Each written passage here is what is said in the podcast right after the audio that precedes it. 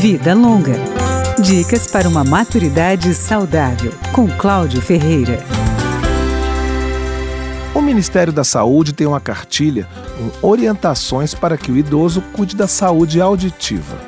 Alguns sinais podem mostrar que a audição não está 100%. Aumentar demais o volume do rádio ou da televisão, falar muito alto ou muito baixo, ouvir uma conversa e não compreender. Problemas na audição também podem ser percebidos se o idoso apresentar tontura, desequilíbrio, depressão, irritação, indiferença ou isolamento social. E se a pessoa ouve continuamente um barulho ou um zumbido. Diante de alguns destes sintomas, é bom procurar um especialista, que pode ser um médico otorrino ou um fonoaudiólogo.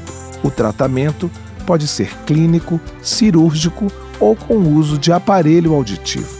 Quem usa aparelho deve prestar atenção principalmente na escolha do equipamento e no acompanhamento periódico do especialista.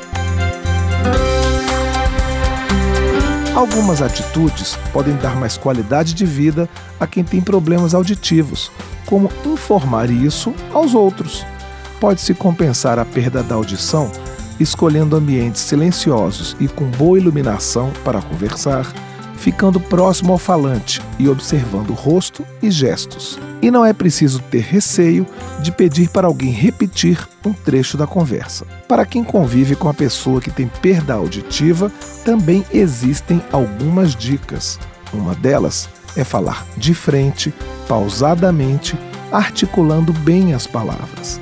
Deve-se falar um pouco mais alto mas não gritar. Usar gestos para complementar a mensagem também pode ajudar. E se a pessoa usar aparelho, elogie a iniciativa. Vida Longa, com Cláudio Ferreira.